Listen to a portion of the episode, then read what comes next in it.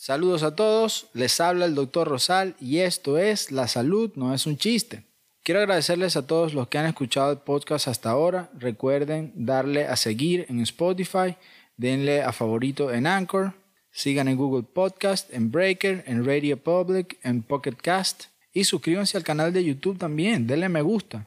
Denle a me gusta y compartan también con sus amigos, colegas con alguien por ahí que puede estar esperando este podcast, que esté esperando que llegue a sus oídos.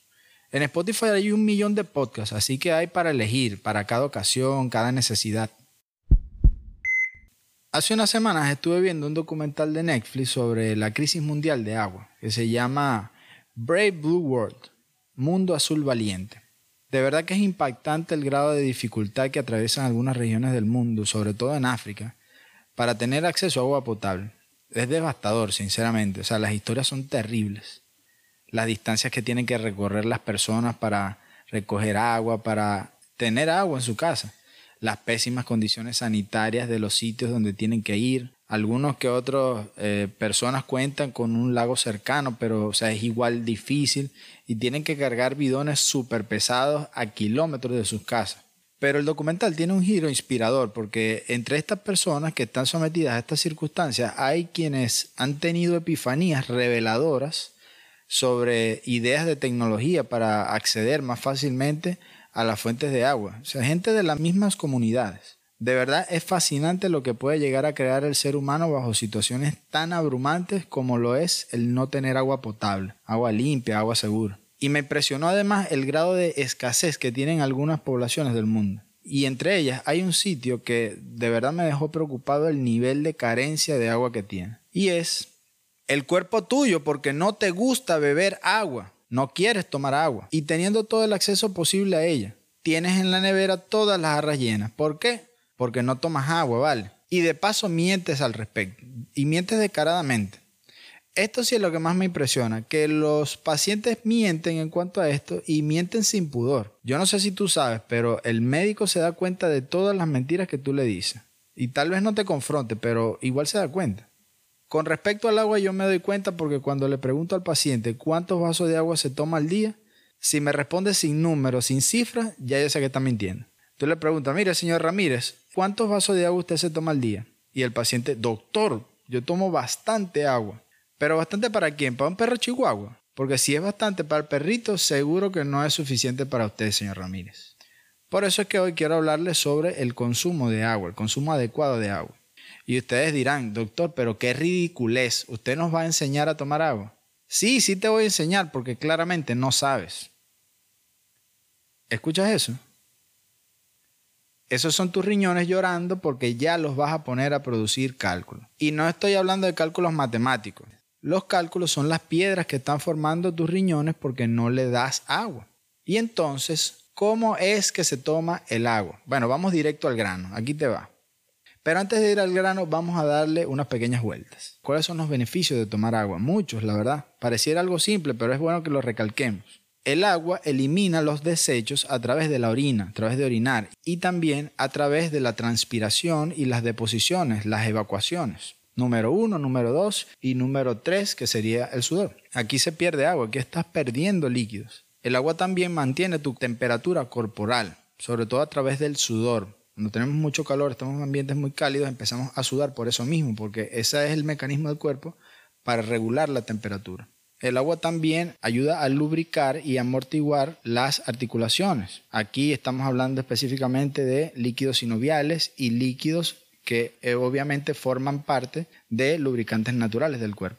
Y también protege otros tejidos sensibles. Eh, en este caso es importante mencionar el líquido cefalorraquídeo, que es el líquido que se encuentra entre unas capas que están protegiendo al cerebro. Entonces este líquido está ahí, en un espacio como virtual así, pero protege el cerebro de los movimientos bruscos, de los golpes. Si estás deshidratado, tu cuerpo no puede funcionar apropiadamente, no puede llevar a cabo sus funciones normales. Incluso una deshidratación leve te puede agotar. Entonces tú estás agotado ahí, todo cansado y te empiezas a sentir mal y dices, oye, vale, pero creo que tengo coronavirus. No, vale, no tienes ningún coronavirus, es que no has tomado agua.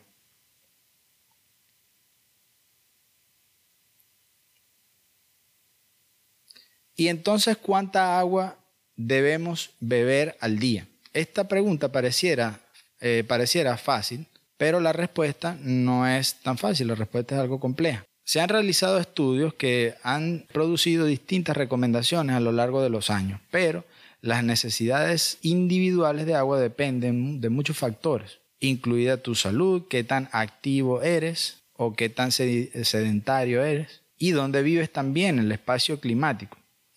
No hay una fórmula única para todos los pacientes, pero saber más sobre la necesidad de líquidos de tu cuerpo te va a ayudar a calcular la cantidad de agua que deberías tomar cada día.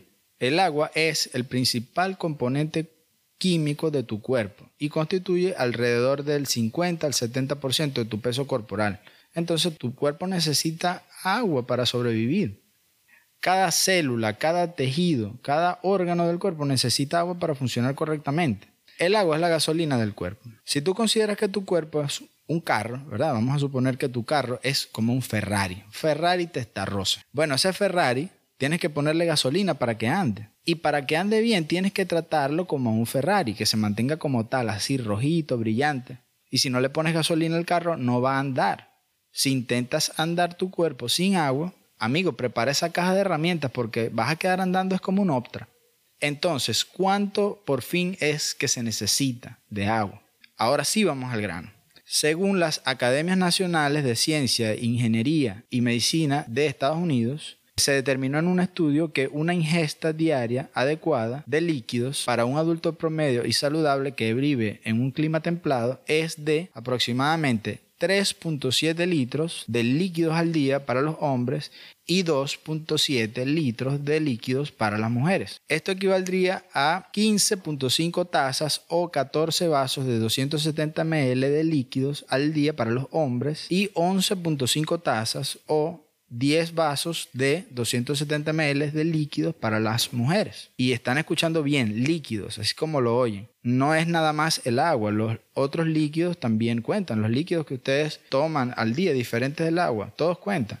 Incluso las comidas, porque hay unas comidas que tienen más contenido de agua que otras. Y en la dieta, en la dieta sólida, está alrededor del 20% de los líquidos que tú consumes al día. Muchos de ustedes han escuchado esta famosa recomendación de los 8 vasos de agua al día. Incluso algunos médicos se los han recomendado. Entonces, ¿qué pasa con esto? Esta regla no es tan precisa, pero es más o menos algo razonable y además es fácil de recordar.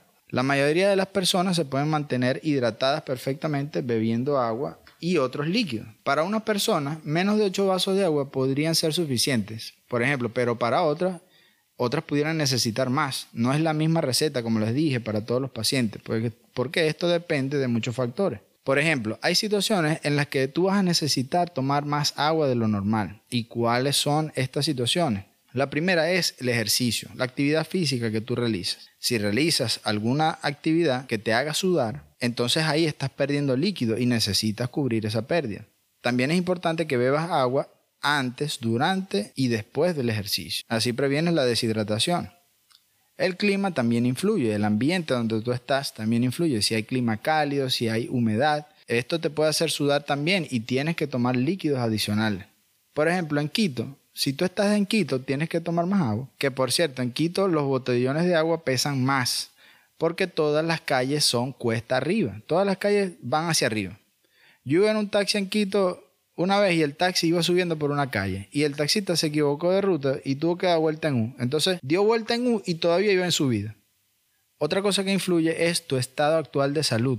Si tienes fiebre, tienes vómitos, si tienes diarrea, ahí también estás perdiendo líquido y tienes que tomar más agua en estos momentos. Otro problema médico que también requiere que tomes mayor cantidad de líquidos son las infecciones urinarias y la litiasis renal, los cálculos en los riñones de lo que les hablaba anteriormente. También si eres mujer y estás embarazada o estás amamantando, puedes necesitar beber más líquidos, más eh, líquidos adicionales para mantenerte hidratada. Recuerda que estás hidratándote por dos, o tres, o cuatro, o cinco, o los que tu fertilidad permita. Entonces, como ya yo sé que estoy hidratado, ¿se puede sentir que uno está hidratado? La verdad es que sí, sí hay maneras de sentir que estás hidratado. Lo ideal es que tú estés consciente de la cantidad de líquido que te estás tomando en el día y no solo el agua, sino que tienes que contar los líquidos que tomas. Leche, jugos, el mismo café o té si eres más de té. Las frutas también, hay frutas que tienen mayor cantidad de agua, como la patilla, por ejemplo. Si no te sientes con sed o, por ejemplo, tu color de orina es transparente o ligeramente amarillo, es probable que tú estés bien hidratado. Ojo, esto es algo referencial y muy impreciso. Lo ideal es estar consciente del agua que estás tomando, de los líquidos que estás ingiriendo al día. Y si necesitas una indicación más precisa sobre cuánta cantidad de agua debes tomar durante el día, puedes pedirle ayuda a tu doctor o tu nutricionista. Debemos tener buenos hábitos también en cuanto al consumo de líquidos. Y un buen hábito es elegir el agua como tu bebida favorita. Que sea la bebida de elección siempre, siempre que estés en alguna reunión, en alguna fiesta. Ahorita van a ser por Zoom, porque ahorita no hay fiesta en ningún lado, pero, pero igual, cuando estés en alguna situación en la que tengas que elegir una bebida, elige el agua, porque va a ser lo mejor. El agua es vida, el agua es salud, el agua refresca y no necesitamos más nada. Eso de que lo mejor para una resaca es tomarse una cerveza bien fría. No vale, eso no es bueno nada. Lo que es bueno es que no te emborraches de esa manera. Y si vas a tomar licor, asegúrate de también tomar suficiente agua. Estos hábitos que debemos tener en cuanto al consumo de agua son vitales para que nosotros podamos mantenernos hidratados la mayor parte del día. Mm, tomar un vaso de agua durante las comidas también, beber agua antes, durante y después del ejercicio, como les decía, tomar agua cuando sientan sed, todo esto es importante. También es importante que distribuyan la cantidad de agua que toman durante todo el día. No es que estén tomando agua durante solamente un periodo de tiempo, que se acordaron que si a las 9 de la noche se acordaron de que tenían que tomar agua y se tomaron 3 litros de agua en ese momento. No, porque es que no van a dormir orinando toda la noche. La idea es que distribuyan bien. Ahora, si se están preguntando qué pasa si toman mucha agua, por ejemplo, a veces los pacientes me dicen, doctor, usted me manda a tomar mucha agua. ¿Se puede beber demasiada agua? Y bueno, la verdad es que sinceramente esto no representa un problema como tal. O sea, si tú eres una persona saludable que está bien nutrida, no tienes que preocuparte por tomar mucha agua. Lo único es que puede aumentar las ganas de orinar más veces en el día. Y bueno, mira, yo te voy a decir una cosa, si tú no has bebido la suficiente cantidad de agua durante toda tu vida, entonces tú no has tenido una frecuencia de orinar normal. Y evidentemente cuando tú te empiezas a habituar a tomar más agua, vas a tener que ir al baño más seguido, porque los riñones van a entender que les está llegando agua al cuerpo y te van a sacar el excedente, porque ellos están filtrando el agua y el exceso lo orina. Los atletas, los deportistas de alto rendimiento que de verdad practican deporte constantemente, ellos tienden a beber mucha agua durante su entrenamiento para prevenir deshidrataciones. Y si hacen rutinas muy intensas o durante un periodo de ejercicio muy prolongado, ellos pudieran llegar a presentar hiponatremia, que es un trastorno del sodio sanguíneo, en el cual disminuye sus niveles de este electrolito en la sangre por tanta agua que ellos toman en estos momentos entonces, esto diluye la cantidad de sodio en la sangre y este electrolito es muy importante para la función celular. Esto pudiera representar algún problema para este tipo de deportistas, pero es algo que pasa muy rara vez, es muy raro. No es motivo de preocupación para ti si tú no eres un maratonista o un ciclista, por ejemplo. Lo que quiero que se lleven de esta parte es que si el carro no tiene gasolina, no va a prender, mucho menos andar. Y pasa lo mismo con tu cuerpo. Si el cuerpo no tiene agua, no va a andar. Honestamente estoy considerando cambiarle el nombre a este podcast. A partir de la semana que viene se va a llamar La COVID no es un chiste. Bueno, tal vez no le cambie el nombre, pero no deja de ser verdad. Toda la semana COVID, COVID, COVID. Y esta semana también va a ser COVID porque tenemos noticias de última hora. En el episodio pasado del podcast les comentaba sobre las vacunas que posiblemente serían las primeras en publicar sus resultados preliminares. Y efectivamente la casa Pfizer junto con su aliado BioNTech de Alemania publicaron los resultados positivos de su vacuna contra COVID-19 con una efectividad según reportada por un análisis interino que hicieron, es decir, analistas independientes, de un 90% de efectividad. Ahora, con estos datos, eh, van a hacer los trámites para eh, buscar una aprobación de emergencia, una autorización de emergencia y poder empezar a administrar la vacuna a principios de 2021. Pero de las vacunas ya hablamos. Y hoy les quiero traer el tema sobre el manejo del COVID, pero el manejo farmacológico, el tratamiento. ¿Cuáles son los medicamentos que se están utilizando el día de hoy hasta la fecha. Hoy estamos grabando esto 10 de noviembre 2020. Hasta el día de hoy, ¿cuáles son los medicamentos que estamos usando para COVID? Hay ciertas cosas que tenemos que acotar sobre el tratamiento. Y lo primero es decir desde una vez ya que se necesitan datos de estudios clínicos de mejor calidad, de alta calidad. Y esto se logra con el tiempo. La pandemia empezó desde diciembre de 2019. Apenas somos, son meses. Ya vamos para un año casi, pero la verdad es que es muy poco tiempo para estudiar y hemos ido a un ritmo aceleradísimo, pero igual faltan estudios. Sí tenemos algunos datos importantes y esto quería hablarles en este episodio. Una de las cosas que quiero mencionarle antes es quiénes deben recibir tratamiento farmacológico y quiénes no. Quiénes no eh, también es importante. Los pacientes que están expuestos al virus o los pacientes que quieren prevenir el coronavirus no deben tomar ningún medicamento porque este manejo no está planteado, no se ha estudiado, este manejo profiláctico, la prevención en COVID eh, se logra con las medidas, con las medidas de higiene, las medidas de distanciamiento social, el lavado de manos, el uso de mascarilla. Esta es la manera de prevenir, medida física, no medicamentos. Entonces partimos desde ahí. Y esto lo estuvieron estudiando también. Se hizo un estudio en hurones con un spray nasal basado en una proteína del virus. Y esto logró proteger a los hurones. ¿Tú sabes qué son los hurones? Son estos animalitos que son unos roedores gigantes que tienen estos colores así en los ojos, como que si tienen una máscara, o sea, como un antifaz. Básicamente como una rata delincuente. No sé, una rata gigante, una rata malandra gigante. Aunque con ese antifaz parece más un superhéroe. A lo mejor es un superhéroe. Así como los increíbles, como el papá increíble. Y si esta rata gigante, tú en vez de ponerle ese antifaz, le pones un bigote, puede ser presidente de Venezuela. No, no, no, vale, ese chiste es muy político, tengo que borrarlo. Hay que editar esto porque esto es un podcast de salud.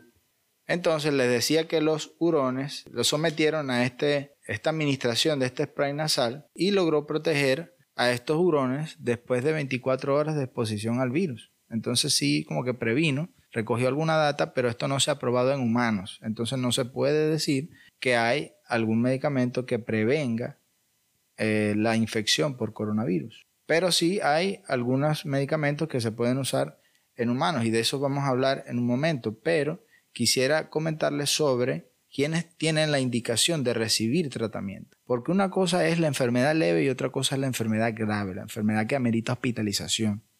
Cuando la enfermedad es leve, es diferente. Mucha gente se puede quedar en casa y se puede mejorar sola, incluso a veces no tienen síntomas, a veces son asintomáticos. Y si no se hacen la prueba, a veces ni siquiera se dan cuenta que, que tienen el virus. O tienen una sintomatología muy leve, así como un resfriado común.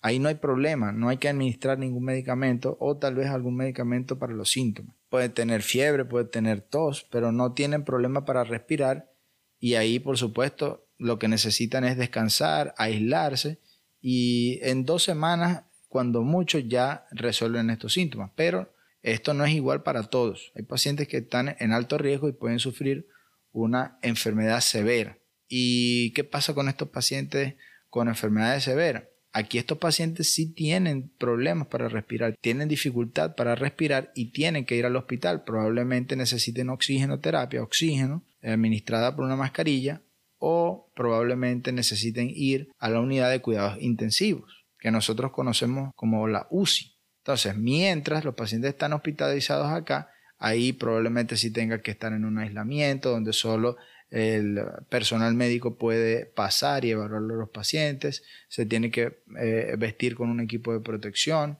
y estos pacientes son los que verdaderamente tienen la indicación de recibir estos medicamentos, porque son estos medicamentos los que se han estudiado en este tipo de pacientes, que básicamente son los que más necesitan de la data de estos estudios para poder tratarlos y evitar que se mueran.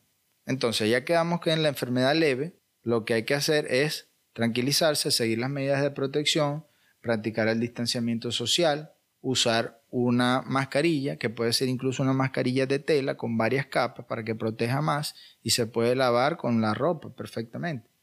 Lavarse las manos y lavarse las manos con jabón y agua abundantes y constantemente. O puede ser una solución con alcohol o el mismo alcohol al 70% o con una concentración de 70% o más. ¿Y cuáles son estos medicamentos específicos para la COVID? Como les decía, el tratamiento es sintomático para los pacientes que tienen enfermedad leve, pero cuando es severo, aquí sí tenemos estas medicinas específicas que se han estudiado y han aportado algunos datos en los que podemos confiar, que son la anticoagulación, eh, los corticoides como la dexametasona, que es un antiinflamatorio esteroideo, y el rendecibir, que es un antiviral en ciertos casos. Y con el rendecibir hay situaciones especiales. Por supuesto, todo esto va aunado a la oxigenoterapia, el soporte ventilatorio en caso de que los pacientes lo necesiten, el soporte circulatorio y las medidas generales, sin dejar de lado a las otras enfermedades que pueda tener el paciente, las cuales deben manejarse a la par para mantenerlas controladas. En la enfermedad leve eh, tendemos a utilizar muchos medicamentos que son el paracetamol y estos antiinflamatorios no esteroideos. Y al principio de la pandemia había una duda sobre si los antiinflamatorios no esteroideos tipo ibuprofeno, diclofenac, tenían algún efecto negativo, pero en realidad no se ha demostrado que haya ninguna consecuencia, entonces se pueden usar con tranquilidad.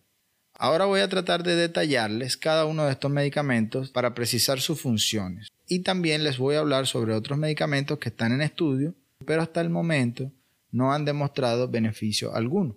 Vamos con la anticoagulación. La anticoagulación y prevención del tromboembolismo venoso. Se demostró en un estudio que estos pacientes son más propensos a sufrir trombosis venosa, tromboembolismo venoso, es decir, trombos, coágulos que se forman en los trayectos venosos y estos trayectos a la vez pueden desprenderse de estas venas de, por ejemplo, los miembros inferiores de las piernas y viajar a los pulmones y producir eh, infartos pulmonares. Entonces, para nosotros lidiar con estos trombos, para prevenir que se formen, usamos la anticoagulación. Entonces, ¿cómo se logra esto? Puede ser con enoxaparina, que es una eh, es un anticoagulante, es una heparina de bajo peso molecular, o puede ser también heparina, o también puede ser los anticoagulantes directos orales. Para esto también se, se realizaron eh, algunos estudios y se han publicado ya guías de la Asociación Americana de Hematología y de la revista Chest. Ellos han publicado guías sobre prevención en tromboembolismo venoso en pacientes con COVID que se han mantenido actualizadas.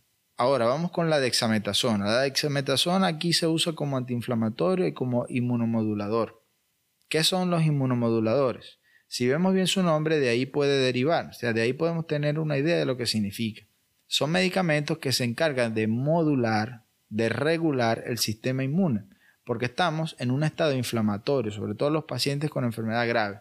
Están en un estado inflamatorio y estos medicamentos se encargan de detener o limitar el grado de inflamación para que no haga daño a los tejidos sanos. La dexametasona es un pilar fundamental en el tratamiento de los pacientes con enfermedad grave, enfermedad que requiere por lo menos de oxigenoterapia ha reportado beneficios para el tratamiento de estos pacientes y no debe utilizarse en pacientes que no requieran hospitalización o en pacientes hospitalizados que no necesiten oxígeno, a menos de que exista otra razón médica para usarlo. Como ahorita estamos totalmente conectados y estamos bombardeados de información, podemos escuchar el nombre de exametasona y pensamos que, bueno, mira, yo voy a ir a comprar dexametasona a la farmacia porque esto es lo que sirve para COVID, pero no debemos hacerlo. Recuerden que estos medicamentos solo están indicados para pacientes graves. En cuanto al remdesivir, el remdesivir es un antiviral directo, ¿verdad? Entonces aquí este es el medicamento que estamos usando para combatir directamente al virus, para que ataque directamente al virus. Pero los datos de remdesivir, los datos de evidencia son mixtos. Sin embargo, sugieren cierto beneficio en la mortalidad de pacientes seleccionados con enfermedad grave, algunos pacientes. De hecho, sobre la base del de, eh, análisis de algunos estudios completados, sin incluir los resultados negativos provisionales que, eh, realizó, que se realizaron en el estudio Solidarity de la OMS, la FDA aprobó el remdesivir para su uso en pacientes adultos y pacientes pediátricos de 12 años o más y que pesen al menos 40 kilogramos. Pero tenemos que tomar en cuenta que acá lo que más se ha demostrado en cuanto al remdesivir es que disminuye el tiempo de duración de los síntomas graves. El paciente tiene un tiempo de recuperación que es menor, pero no ha demostrado con eh, fuerza que disminuya la mortalidad, que evite que las personas se mueran. Estos tres fármacos o estos tres grupos de fármacos, los anticoagulantes, eh, la dexametasona, los corticoides y el remdesivir son los, los pilares y más que todo eh, la anticoagulación y eh, la dexametasona en conjunto con las medidas generales. Estos son los pilares. Se han estudiado muchas otras drogas, incluso se han utilizado de forma compasiva mientras se estaban haciendo los estudios clínicos. pero hasta ahora no han demostrado eficacia. Unos de ellos son los antirretrovirales, medicamentos para tratar el VIH, se usaron acá. También se llegó a pensar en un medicamento que es para la diabetes, que sirve para la diabetes, que es la citagliptina. En este caso, la citagliptina se estudió y se propuso una propiedad antiviral y antiinflamatoria que pudiera reducir la entrada del virus SARS-CoV-2 en las células humanas, inhibiendo que el virus se una al sitio donde actúa esta medicación. Pero no hay estudios, no hay estudios aleatorizados, no hay estudios con suficiente base como para indicarlo. Un medicamento que eh, se ha mencionado bastante en redes sociales, en noticias y entre los mismos colegas es el uso de ivermectina. El uso de ivermectina porque este es un, este es un medicamento que es antiparasitario, pero se ha demostrado in vitro que tiene propiedades antivirales, pero in vitro, es decir, en condiciones de laboratorio. Y ya se ha demostrado, en, o sea, se están haciendo estudios con este medicamento en COVID y hasta el momento no se ha demostrado que tenga eficacia. Ya se han publicado algunos estudios, poco, hay poco datos sobre esto, pero hasta el momento no está demostrado que la ivermectina sirva para tratar COVID y por lo tanto no debemos perder el tiempo o perder dinero comprando esta medicación para tomarla porque no, no sirve. Sobre todo si hay enfermedad leve, porque como ya les dije, el tratamiento de la enfermedad leve es según los síntomas. Otro tipo de tratamiento que ha sido inefectivo o que ha tenido data cuestionable es el plasma convaleciente. Y aquí eh, en realidad sí se esperaba que tuviera algún beneficio el plasma convaleciente hiperinmune, pero la verdad es que no, no ha podido, o sea, los estudios que se han hecho no han aportado datos suficientes como para recomendarlo ampliamente. Se necesita mayor data y data de calidad. De hecho, han habido controversias en cuanto al uso del plasma convaleciente. Eh, la FDA aprobó su uso y después lo retiró. Se aprobó una autorización de emergencia, pero la verdad es que ya incluso los protocolos de donación se han se han detenido hasta el momento, porque la data no habla muy a favor del uso, del uso por lo menos generalizado. Lo que recomiendan es que si se va a hacer, si se va a administrar plasma convaleciente, se haga en el contexto de un estudio que se realice para recoger más data. ¿Qué otros medicamentos están estudiando y que están mostrando algunos resultados mixtos? Son los anticuerpos monoclonales, que los anticuerpos monoclonales precisamente son estos eh, medicamentos que están basados en eh, inmunomodulación e inmunosupresión para tratar de que el sistema inmune disminuya su efecto tan grave porque como estamos en una situación de inflamación severa, el sistema inmune ataca y no ataca nada más al virus, sino que también en, en su afán de derrotar al virus, también daña a los tejidos sanos. Entonces, ¿qué es lo que se trata? De que estos medicamentos bajen el nivel de intensidad del, sistema inmune y no haya tanto daño en el paciente. Entonces, uno de los medicamentos de este tipo que se ha estudiado es el tocilizumab. Y el tocilizumab en algún momento se usó y, y, se estaba estudiando, o sea, se recomendó siempre desde el principio que esto se usara en el contexto de un estudio clínico, pero hasta el momento no ha podido demostrar resultados que hablen a favor de que disminuya la mortalidad, es decir, que evite que la gente se muera. Al momento solo se recomienda que esto, este medicamento se use y incluso otros anticuerpos monoclonales se usen en el contexto de un estudio clínico.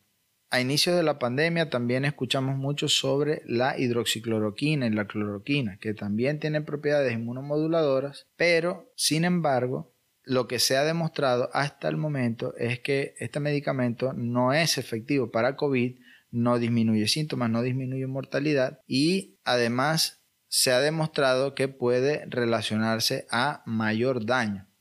Es por eso que el Colegio Americano de Médicos ha recomendado que no se use este medicamento ni solo ni en combinación con acitromicina como se estudió en algunos estudios previos.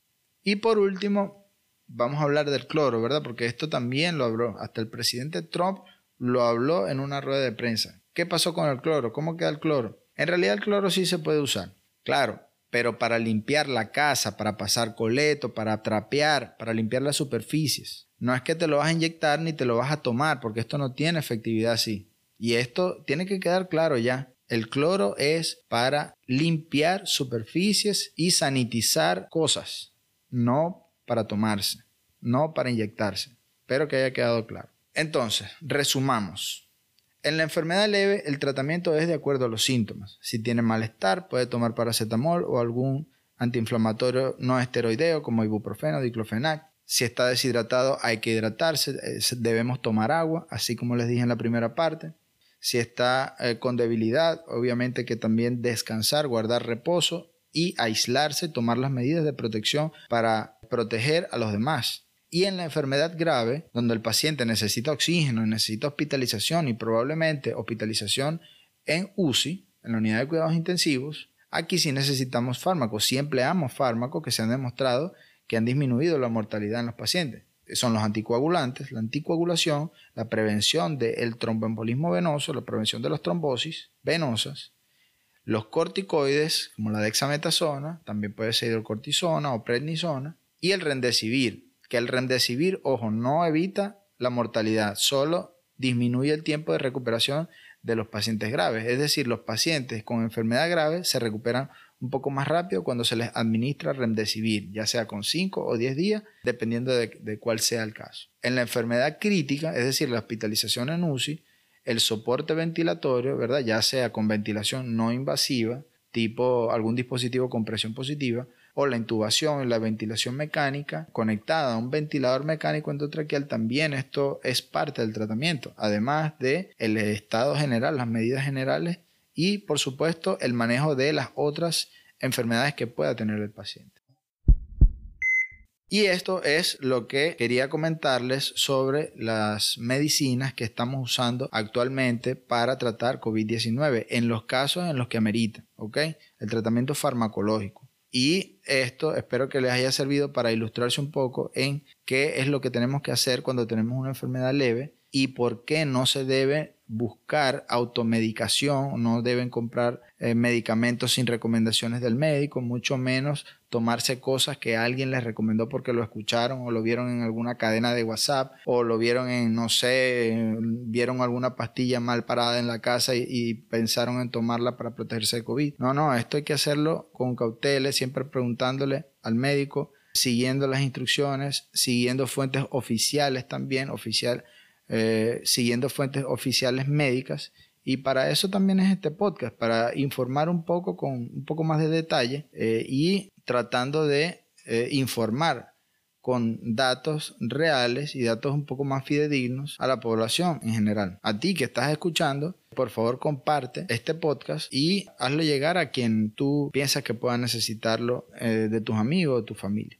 Recuerden que debemos seguir protegiéndonos porque la pandemia no se ha acabado. Son buenas noticias que se hayan demostrado esos datos de la vacuna Pfizer contra la COVID-19. Son buenas noticias, posiblemente tengamos una vacuna pronto, pero mientras tanto necesitamos protegernos, necesitamos protegernos y proteger a los demás, usar la mascarilla, mantener el distanciamiento social, lavado frecuente de manos y el aislamiento en casa, el autoaislamiento si es que tenemos síntomas leves o si hemos eh, tenido un resultado positivo en una prueba para SARS-CoV-2, para COVID-19. Y esto es todo en el episodio de hoy. Muchas gracias por escuchar. Espero que eh, hayan tenido buena información. Pocos chistes, en, sobre todo en la última parte, pero esto es algo que sí de verdad quería que hablar un poco más serio y espero que les haya gustado el contenido Espero que se hayan informado, que hayan aprendido un poco más y nos vemos en el próximo episodio. Recuerden darle like al episodio, recuerden darle me gusta en YouTube, recuerden suscribirse al canal de YouTube, activar las notificaciones, darle a la estrellita en Anchor y por favor denle a la versión de me gusta en cualquiera de las plataformas de streaming en las que nos estén escuchando. Muchísimas gracias y recuerda que tu salud no es un chiste.